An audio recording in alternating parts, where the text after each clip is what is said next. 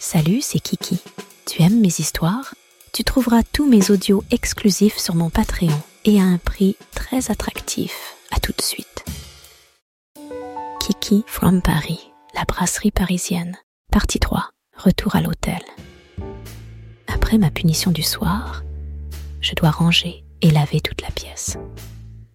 En sortant, je réussis à prendre le dernier métro je m'assois dans un wagon presque désert, à l'exception de quelques types à l'allure étrange.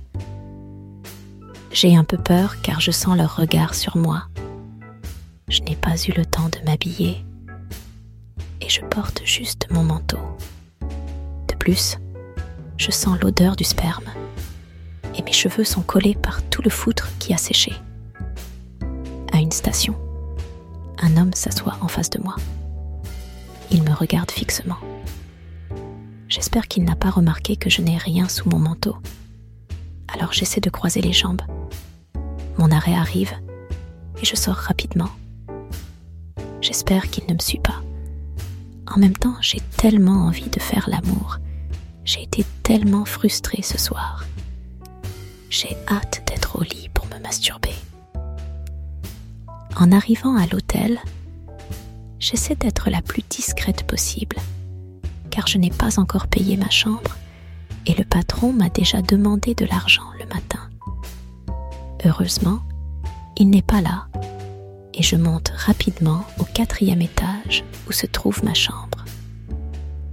C'est une pièce misérable. La douche et les toilettes sont sur le palier et je dois les partager avec d'autres clients. Surprise, quand j'arrive dans ma chambre, il fait trop froid. Mon chauffage semble être en panne. Je ne peux pas passer la nuit comme ça. On est en décembre.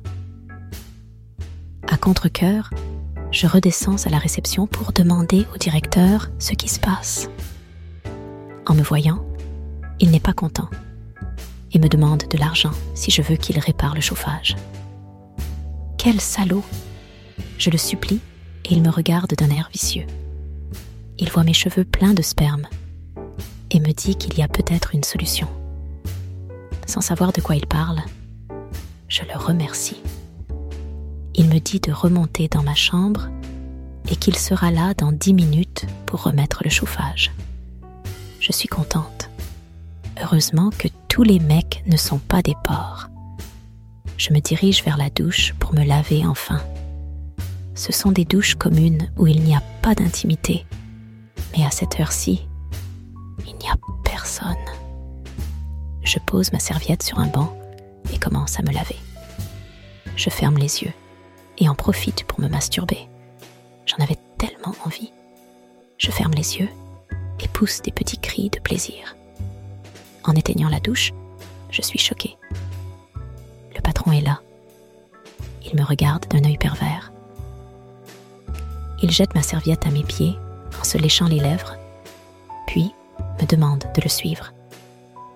J'ai honte. Il m'a vu me masturber. Je dois traverser le couloir pour le rejoindre dans ma chambre et j'ai très froid.